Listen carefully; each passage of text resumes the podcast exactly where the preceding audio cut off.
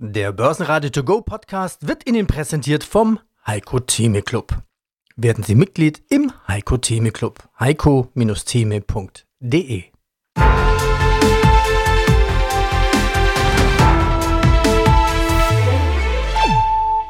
Börsenradio Network AG Marktbericht Hallo aus dem Börsenradiostudio. Ich bin Peter Heinrich und gemeinsam mit meinem Kollegen Andreas Groß servieren wir Ihnen heute am Montag, 28. August, den Börsenradio To Go Podcast.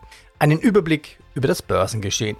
Starten wir mit dem DAX. Online-Gigant Zalando und der Technologiekonzern Rheinmetall stehen heute ganz oben. Auch die Deutsche Bank erfreut sich eines Anstiegs um fast 2%. Doch obwohl der DAX sich weiterhin erholt, bleibt der August der bisher schwächste Monat des Jahres. Der DAX schloss 1% besser, 15.793 Punkte. Sein Tageshoch lag bei 15.805. Der Eurostox 50 schloss sogar 1,3% höher bei 4.293. Ebenfalls 1% legte in Wien der ATX als Total Return auf 6.916 Zähler zu. Ein Blick nach Jackson Hole. Hier reagierten die Märkte erleichtert auf das Notenbanktreffen. Obwohl von den großen Playern wie Fed-Chef Paul und EZB-Präsident Lagarde nichts Neues, Bahnbrechendes kam, war es besonders Lagards Rede, die aufhorchen ließ. Die zentrale Frage, wie verändert sich die Rolle der Zentralbank in dieser Dekade? Dank höherer Einnahmen halbierte Evergrande den Halbjahresverlust. So die Schlagzeilen. Die Aktie von Chinas Evergrande stürzten trotzdem um 86,7% ab. Ja, mein Name ist Gregor Rosinger. Ich bin Generaldirektor und Mehrheitseigentümer des Finanzkonzerns Rosinger Group. Heute geht es quasi von Wien, von Ihrem Standort und den Standort der Wiener Börse nach Bayreuth. Das ist Standort vom Börsenradio. Gleich direkt nach China. Und was ich spannend fand, das Thema wollte ich mit Ihnen diskutieren, Sie sagten, vielleicht ist China das neue Lehmann? Fragezeichen. Wer Lehmann-Krise durchgemacht hat, der müsste eigentlich erschrecken. Schauen wir ins Reich der Mitte. Immobilienkrise, Jugendarbeitslosigkeit, schwache Exporte. Chinas Wirtschaft steht von vielen Seiten unter Druck. Die Regierung versucht auch seit Jahren, die im Immobiliensektor schlummernden Risiko kontrolliert aufzulösen. Manches passiert ja viel im Hintergrund, man weiß gar nicht, was alles genau passiert. Herr Rosinger, wie groß ist denn die China-Krise? Naja, Herr Heinrich, Sie haben sicher jetzt Bezug genommen auf mein Interview, das ich am 20. September 2021, also vor knapp zwei Jahren, gegeben habe. Damals habe ich eben bestätigt, dass China meiner Meinung nach die Chance hat, das neue Lehman zu werden. Und ich habe das damals auch begründet, weil China einen entsprechend großen Anteil an der Weltwirtschaft hat. Und natürlich, weil in China es knistert im Gebälk. Und das war schon vor zwei Jahren so, dass es nicht nur eine Immobilienkrise in China gegeben hat, sich in der Zwischenzeit massiv verschärft hat. Damals hat Evergrande zu wackeln begonnen. Mittlerweile ist nicht nur Evergrande in Schwierigkeiten, auch Country Garden zum Beispiel, ein anderer der großen Real Estate Developer ist in Schwierigkeiten. Evergrande, dass die Hörer ein bisschen ein Gefühl bekommen, ist mit 300 Milliarden US-Dollar, nicht Millionen, 300 Milliarden US-Dollar verschuldet, der höchst verschuldete Konzern weltweit, aber die anderen chinesischen Immobilienkonzerne stehen ihnen auch nicht viel nach und auch die, äh, wie man in Österreich das so schön nennt, krachen wie die Kaisersemmel. Also es ist hier tatsächlich das Risiko eines großen Immobiliencrashs gegeben. Es hat 2021, das habe ich damals in dem Interview auch gesagt, schon erste Anzeichen gegeben, dass die Wirtschaft sich losgelöst von Corona massiv abkühlt. Warum ist das passiert? Man hat damals den IT-Sektor sehr stark reglementiert. Sie können sich erinnern, Alibaba und dergleichen, Alipay, diese ganzen Themen, wo die Politik sehr restriktiv plötzlich geworden ist. Und es war absehbar, dass dieses Social Scoring, dieses Wohlverhaltensscoring, das im Prinzip jeden Handlungsspielraum den privaten und somit auch potenziellen Jungunternehmern und Gründern raubt, dafür sorgen wird, dass die Wirtschaft sich massiv einbremst. Das ist auch klar, das Wohlstandsversprechen ist gefallen. Früher war das Wohlstandsversprechen in China gebt uns Ruhe in der Partei, in der Politik. Wir machen Partei, wir machen Politik und euch geht es dafür jedes Jahr besser. Das ist nicht mehr so. Dadurch hat die Dynamik gelitten und dadurch gibt es natürlich jetzt auch ein Überschwappen von diesen Immobilienproblemen der Developer Richtung Finanzszene. Und was erwartet Sie heute in diesem Podcast noch? Hier ein paar Highlights. Heiko Böhmer diskutiert die Gewinner im KI-Sektor. Gregor Rosinger, wie schon gehört, wirft einen Blick auf das chinesische Immobilienchaos. Naja, das Ganze erinnert natürlich an die Lehman-Krise. Und im Fit for Trading Podcast von der DZ Bank dreht sich alles um die neuen Börsenstars, die Finfluencer. SMT Scharf CEO Thais sagt, Russland und China, der perfekte Sturm den Vorstand von Foslo, der Experte für Bahninfrastruktur, vom Schmied zum Weltmarktführer.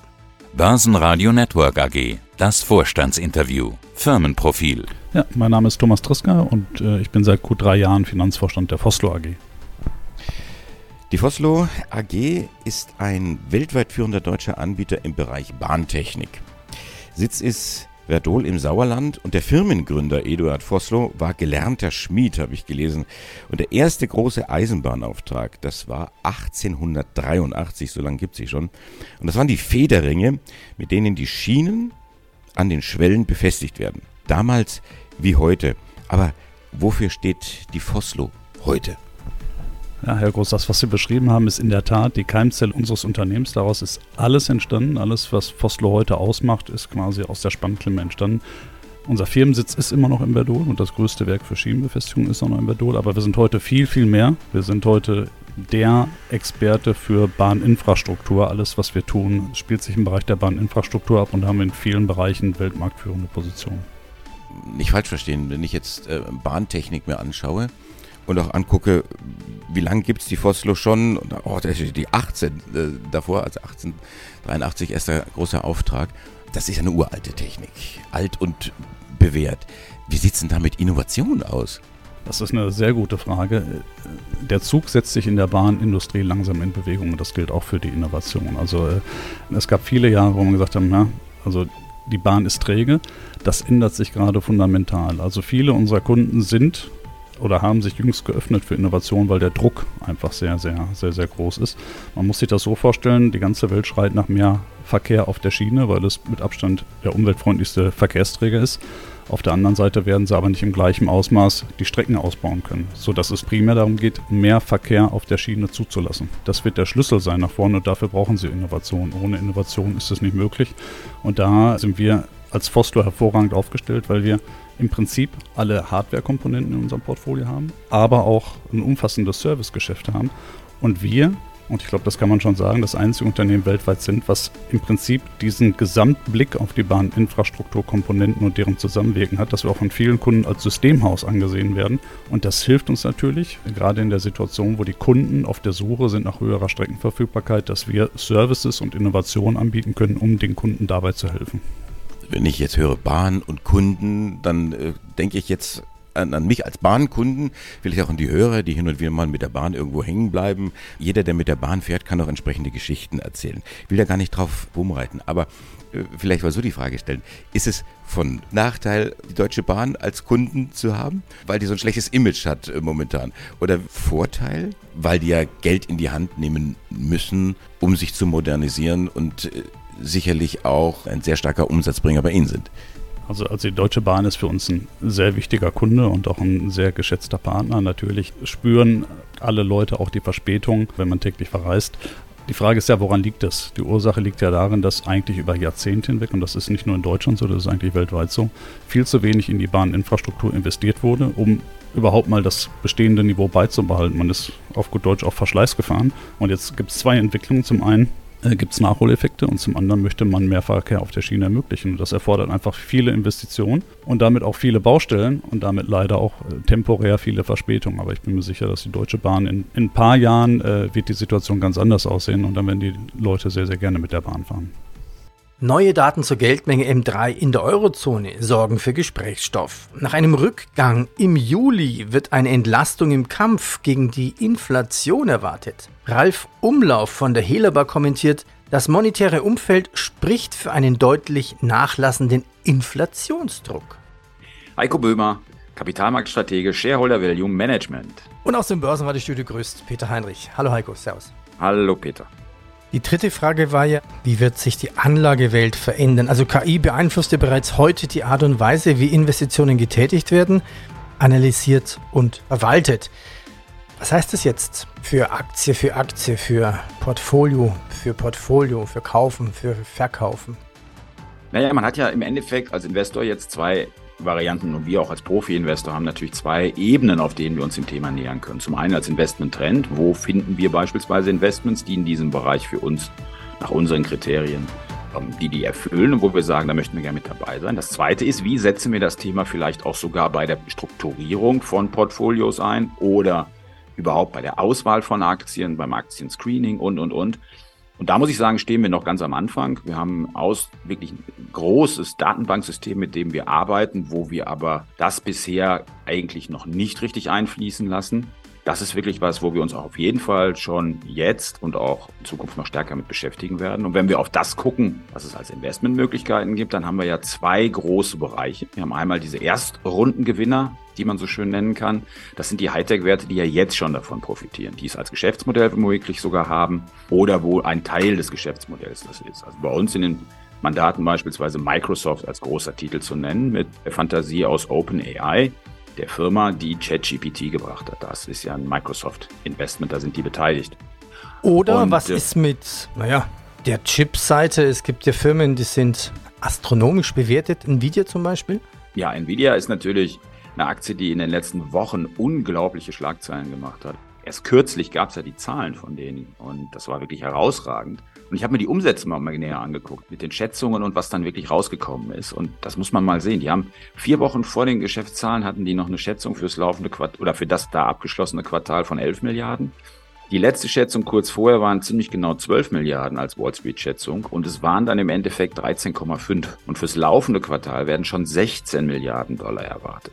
Und um das nochmal einzuordnen, vom Marktvolumen nicht her, aber von dem, was Nvidia an Wachstum in den letzten Jahren hingelegt hat, dieser Geschäftsbereich, der bei denen unter KI fällt, also die Chips, die die anbieten im Bereich KI, der hat vor drei Jahren erstmals die Grenze von einer Milliarde Dollar überschritten und der macht jetzt schon rund 10 Milliarden Dollar Umsatzvolumen aus. Also da sieht man, wo die Musik bei denen spielt. Und die haben es jetzt auch geschafft, Lieferengpässe wieder zu beseitigen und können für ihre Chips Preise aufrufen, sodass da auch eine Bruttomarge von 70 Prozent drauf liegt. Also wirklich ein Unternehmen, was äh, ja dieses Jahr über 250 Prozent zugelegt hat in der Spitze und wirklich äh, für Furore gesorgt hat, definitiv. Die Frage wird natürlich sein, vermutlich ähnlich wie vor 22, 23 Jahren, als man die Überbewertungen hatte im neuen Markt. Das wird natürlich erst die Zukunft sein, aber vermutlich ist KI was längerfristiges und du sagtest ja, es gibt Zweitrundengewinner. Wer gehört denn da dazu? Das ist eben noch gar nicht zu identifizieren. Und das finde ich ist auch das Spannende, wenn wir jetzt wirklich mal darauf schauen. An sich kann ja diese KI-Anwendung, kann ja im Endeffekt fast jedes Unternehmen einsetzen. Da müssen wir ja gar nicht groß, ja, müssen wir gar nicht groß jemanden ausschließen. Wenn wir jetzt zum Beispiel die Deutsche Bahn nehmen. Die Deutsche Bahn will demnächst sogenannte Kamerabrücken installieren. Damit werden die Güterzüge gescannt und aufgrund der Daten werden dann von einer KI-Anwendung Schäden effizienter erkannt und das Ganze kann schneller repariert werden. Einfach während der Fahrt werden die sozusagen kontrolliert. Oder wenn man an Jura denkt, an alles, an, was mit Gerichten, an, an, an Anklagen zu tun hat, an Verfahren, das wird mittlerweile schon stark in Wirtschaftskanzleien eingesetzt. Und das Ganze wird noch immer weiter gemacht natürlich. Umfangreiche Datenmengen, wir haben eine automatisierte Dokumentenanalyse. Und jetzt kommt, gibt ja Sammelklagen beispielsweise beim Dieselskandal. Und genau bei solchen Dingen zum Beispiel kann das sehr gut eingesetzt werden, um solche Sammelklagen schneller und effizienter abzuarbeiten. So, das sind jetzt einfach nur mal zwei Beispiele aus der Praxis, die jetzt schon am Anfang stehen, wo jetzt schon mitgearbeitet wird, wo aber noch gar nicht wirklich richtig abzusehen ist, wo das Ganze in fünf oder in zehn Jahren ist. Börsen Business News in Kürze. Nucera, die Wasserstofftochter von ThyssenKrupp, erwartet für dieses Geschäftsjahr schwarze Zahlen. ThyssenKrupp Marine Systems strebt nach weiterer Unabhängigkeit. Und ein spannender Move von Renault. Elektrofahrzeugspanne Ampere soll im Frühjahr 2024 an die Börse gehen. David Bienbeck, ich bin Portfolio-Manager bei Albrecht und C in Köln. Schauen wir tief hinein in dein Portfolio, ins Wikifolio. Derzeit 29 Aktien. Im Prinzip kann man sagen, extrem voll investiert, derzeit nur 3% Cash. Stellen wir die übliche Wieso-Frage. Warum? Wieso ist dieser Brand im Wikifolio? Also ich zähle auch mal ein paar auf. Hermes ist unter anderem drin L'Oreal. Warum ist Ferrari dabei? Man könnte auf der einen Seite sagen, es ist nur ein Autobauer, aber wenn wir ehrlich sind, Ferrari ist global eine starke Marke. Jeder kennt das Logo. Des Weiteren, man kann diese Popularität eben auch bei Ferrari messen. Das heißt, die Umsätze legen wirklich deutlich zu. Das heißt, wir haben über die letzten fünf Jahre 8% Umsatzwachstum per anno. Und Ferrari arbeitet mit einer Nettomarge von 18 Prozent. Das heißt, von 100.000 Euro Umsatz bleiben wirklich 18.000 Euro netto hängen. Und das ist für einen Autobauer natürlich ein extrem hoher Wert. Und das Wachstum im Moment, es hält an. Interessant ist, dass man mit klassischen Value-Kriterien eine Ferrari nicht unbedingt selektieren würde. Das ist wirklich diese Eigenart des Ansatzes, dass wir dann auf so ein Unternehmen erstmal aufmerksam werden und dann auch dort investieren. Unter anderem auch mit drin, zum Beispiel, ich zähle ein paar auf, PepsiCo, SAP und BMW. Warum ist Deckers Outdoor mit dabei? Deckers, sind das die, nenn's mal, diese hässlichen Springerstiefel, die Frauen anziehen? Geschmäcker sind ja verschieden, aber genau so ist es. Deckers Outdoor als, als Name ist es den meisten nicht geläufig, aber der Hauptumsatzträger sind die Act Boots, die zumindest bei den Frauen sehr begehrt, sehr populär sind und eben auch sehr hochpreisig sind. Das heißt, die sind sehr hochmargig, die Schuhe, und Deckers Outdoor, auch um hier konkret zu werden, eine Nettomarge von 14 Prozent und ein Umsatzwachstum von 13 Prozent per anno. Und das ist für ein Unternehmen, was im Modebereich ist, durchaus sehr, sehr vorzeigbar. Hallo, guten Tag. Mein Name ist Hans-Joachim Theis. Ich bin Vorstandsvorsitzender der SMT Scharf AG in Hamm und freue mich auf das Interview. SMT Scharf ist einer der weltweit führenden Anbieter von schienengebundenen Transportlösungen in schwierigen geologischen Anforderungen. Also es geht um Kohlebergbau, Hardrock, Salzbergbau, Tunnelbau. Das heißt, der offizielle Gruß in Ihrer Branche ist dann Glück auf, oder? Glück auf, genau richtig. Äh, sagt man dann den, den Vornamen? Also sage ich jetzt Glück auf Hans äh, Joachim oder sage ich Glück auf Herr Theis? Wie ist man da untertage? Einfach Glück auf. Nur Glück auf, ohne Namensnennung. also es gab zwei Ad-Hoc-Meldungen vor wenigen Tagen. Es gab einmal eine Personalie auf Vorstandsebene und eine Gewinnwarnung. Stehen diese beiden Ad-Hocs in irgendeinem Zusammenhang? Die Ad-Hoc-Meldungen stehen in keinem Zusammenhang. Die Personalie ist ja eine Sache, die sich schon über einige Wochen und Monate entwickelt und dann irgendwann zu einer Entscheidung kommt und zu einem bestimmten Zeitpunkt eben dann auch kommuniziert wird, wenn aufgeschoben wurde. Und die Gewinnwarnung ist auf Basis der aktuellen Geschäftsentwicklung. Wir können uns ja vorstellen, dass die Situation Russland-Ukraine mit den entsprechenden Sanktionen sehr schwierig ist. Da gab es eben in diesem Jahr nochmal zwei neue Sanktionspakete. Das führt dazu, dass Russland noch stärker unter Druck gerät als letztes Jahr. Und dann im Sommer in China eine Marktschwäche aufgetreten ist, die, wie wir aus dem Markt jetzt erfahren haben, andere europäische Wettbewerber schon drei, vier Monate früher erreicht hatte. Wir waren da noch ein bisschen verschont geblieben. Aber auch die chinesischen Mitbewerber sehen sich da im Moment einem Markt gegenüber, der über den Sommer und auch im Herbst erwartungsgemäß keine größeren Ausschreibungen platzieren wird, was dazu führte, dass wir eben ganz deutlich auch äh, unsere Kapazitäten runtergefahren haben, um da entsprechend zu reagieren. Und das führt eben zu dieser Gewinnwarnung perfekter Sturm, kann man sagen. Nach Corona und dem Russland-Ukraine-Konflikt noch eine Marktschwäche in China. Das führt dazu, dass die beiden wichtigsten, größten Märkte unter Druck sind im Moment. Wir sind hier in Hamburg auf den Hamburger Investorentagen HIT. Was für Botschaften haben Sie mitgebracht? Haben Sie auch frohe Botschaften mitgebracht?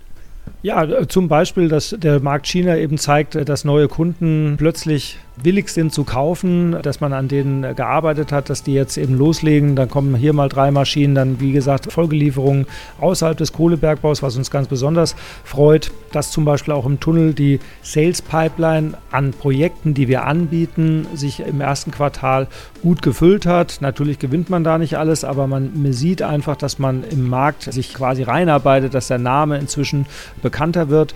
Und im Tunnel ist natürlich ein bisschen anders. Das ist da nicht so Ausschreibung und dann Projekt und äh, drei Monate später kommt der Umsatz. Im Tunnel ist es eben so, dass es längere Sales Cycles hat und dann auch die Projekte sich über 12, 18 Monate strecken oftmals. Aber das zeigt, dass die strategischen Maßnahmen in den anderen Marktsegmenten greifen und äh, wir uns da beginnen äh, zu entwickeln. Das sind eben auch herausfordernde Märkte, aber wir sind da wirklich zufrieden und sind auch mit dem Tunnelteam da sehr glücklich, die da eine gute Arbeit machen und den Markt gut neu aufbauen. Ich hatte das Interview begonnen mit dem traditionellen Bergmannsgruß, Glück auf, und ich habe mal weiter recherchiert gehabt. Das ist eine Kurzform von Ich wünsche dir Glück, tu einen neuen Gang auf. Und damit ist dann verbunden, wenn der Bergmann unter Tage fährt, der weiß ja nicht, ob er Erz oder sonst irgendwas findet. Und dieser Wunsch sagt, ich wünsche dir, dass du etwas findest. Hans-Joachim Theis, der noch CEO von SMP Scharf. Ich wünsche Ihnen auch, dass Sie Ihren Weg finden. Der Weg bei SMP Scharf ist offensichtlich vorbei. Alles Gute und vielen Dank für das Interview. Alles klar. Vielen Dank für die netten Wünsche.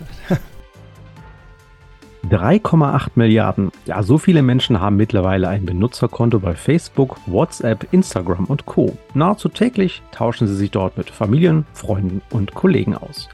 Während noch vor ein paar Jahren ausschließlich softe Themen wie Selfies, Katzenvideos oder Food Photography im Mittelpunkt standen, tauscht man sich heutzutage auch über grundlegende Themen wie Finanzen und Geldanlage aus. Im Zuge dessen haben sich in den sozialen Medien die sogenannten Finanzinfluencer, umgangssprachlich auch Finfluencer, herausgebildet.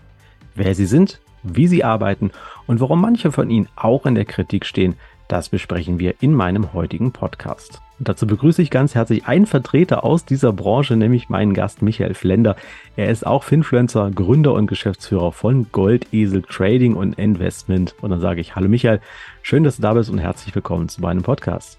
Ja, ich grüße dich, Falco. Danke, dass ich da sein darf. Beim Thema Autofahren, da kennen wir es ja, ne? Man selbst ist der beste Fahrer und alles andere um einen herum ja. sind alles Idioten, ne? Wie war das? Ein Falschfahrer? Hunderte, hunderte. Ja. Ähm, und jetzt gehen wir mal auf das Thema Finanzen. Das ist ja auch so. Da hat nämlich ein Forscherteam ganz interessant zuletzt nochmal eine relativ breit gefasste Umfrage gemacht. Der Finanzbildung in Deutschland hat gefragt, wie seht ihr euch denn selbst? Wie sind eure Selbsteinschätzungen? Wie gut kennt ihr euch aus? Und da kam wenig überraschend eine solide 2 Plus in mhm. Schulnoten ja. heraus. Das offizielle Ergebnis wurde durch einen so grundsoliden Test ermitteln, war eher eine Maue 4 minus. Also alles andere hätte mich auch echt gewundert. Ich kenne das ja teilweise selbst aus Gesprächen. Als Grund wurde jetzt aber von diesen Forschern, ich hoffe, du fühlst dich da jetzt nicht irgendwie negativ behaftet, wurden auch Finfluencer genannt, da mhm. diese Finanzthemen nicht immer qualitativ genug erläutern. Du hast es vorhin auch schon gesagt, es trifft wahrscheinlich auf dich dann eben nicht zu, die Verluste nicht zeigen, nicht offiziell alles aufzeigen.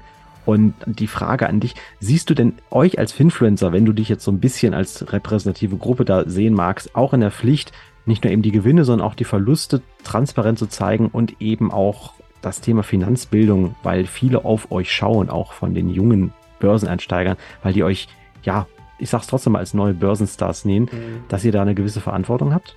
Ähm, ich versuche auf jeden Fall der Verantwortung gerecht zu werden und versuche auch immer zu warnen, äh, genau vor solchen Sachen, von wegen jetzt hört, passt auf und verzockt nicht euer Geld mit irgendwelchen spekulativen Sachen. Es gibt extrem viele schwarze Schafe auch, ne, wie wahrscheinlich fast in jeder Branche und vor allen Dingen beim Thema Börse, wo halt das Thema Geld verdienen am Ende auch sehr wichtig ist ne, und wo dann mit solchen Vorstellungen oder mit irgendwelchen Videos dann gezeigt wird, du kannst das und das schaffen, ne, dann ist natürlich die Gefahr sehr groß, dass sich da viele Leute verleiten lassen. Ich kenne viele äh, andere äh, Finfluencer auch, die da auch ähnlich wie ich vorgehen und auch warnen, beziehungsweise halt auch mal die Risiken zeigen. Ne? Auch selbst wenn du ein ETF hast, hast du ja große Risiken, denn wir haben es 2022 gesehen, da kann halt auch die Nasdaq mal in einen ordentlichen Bärenmarkt gehen. Ne? Und solche Phasen gilt es durchzustehen. Habe ich letztes Jahr zum Beispiel auch immer versucht, weil da haben natürlich junge Leute, die kannten das noch nicht, die haben dann die Nerven verloren. Habe ich auch versucht zu sagen, hey, sowas gehört da dazu. Ne? Es gibt ja halt auch mal diese schwachen Phasen, lasst eure Sparpläne weiterlaufen. Es kommen auch wieder andere Zeiten, denn die hatten das damals unterschätzt. Ne? Da gab es, das war auch so lustig, wo ich immer erzählt habe, ja, ihr dürft nicht vergessen, wenn ihr halt äh, Aktien gekauft habt und dann haltet, irgendwann geht es mal nach unten und es wird nicht so sein, dass ihr einfach sagt, hey, ich halte die Aktie, ist ja alles super. Nein, es wird irgendwelche Gründe geben und ihr werdet jeden Tag mit Nachrichten bombardiert, wie schlimm alles ist, wie schlecht alles ist. So war es ja letztes Jahr mit Krieg, mit Inflation und so weiter. dann ist es eben doch sehr schwer, dabei zu bleiben und das versuche ich natürlich, ne, dass die Leute dann nicht die Lust auf Börse verlieren. Aber ja, am Ende ist es immer so, dass jeder für sich selbst verantwortlich ist. Und das versuche ich auch zu sagen. Keiner kann einem das abnehmen und Deswegen, ne, ETF-Sparplan laufen lassen, damit kommt man eigentlich durch jede Krise durch. Zum Abschluss noch ein kurzer Blick voraus. Nächster Montag ist ja Labor Day in den USA und damit endet die Ferienzeit. Das heißt, die Händler kehren zurück ans Parkett und der Handel dürfte wieder Fahrt aufnehmen. Bis dahin bleiben Sie am Ball und halten Sie Ohren spitz. Und wenn Sie mehr hören möchten, gehen Sie auf börsenradio.de, vergeben Sie ein Passwort und dann können Sie alle Interviews auch in Langform hören. Und bitte bewerten Sie uns in Ihrem Podcast-Portal mit 5 Sternen. Sie können uns damit wunderbar helfen. Ich danke Ihnen. Börsenradio Network AG Marktbericht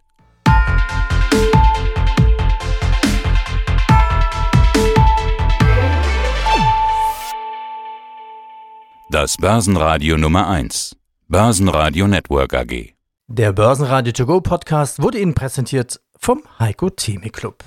Werden Sie Mitglied im Heiko Theme Club. heiko-theme.de